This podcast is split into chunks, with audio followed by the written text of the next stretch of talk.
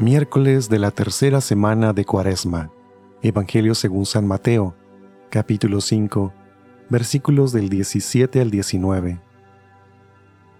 En aquel tiempo Jesús dijo a sus discípulos, No crean que he venido a abolir la ley o los profetas. No he venido a abolirlos, sino a darles plenitud.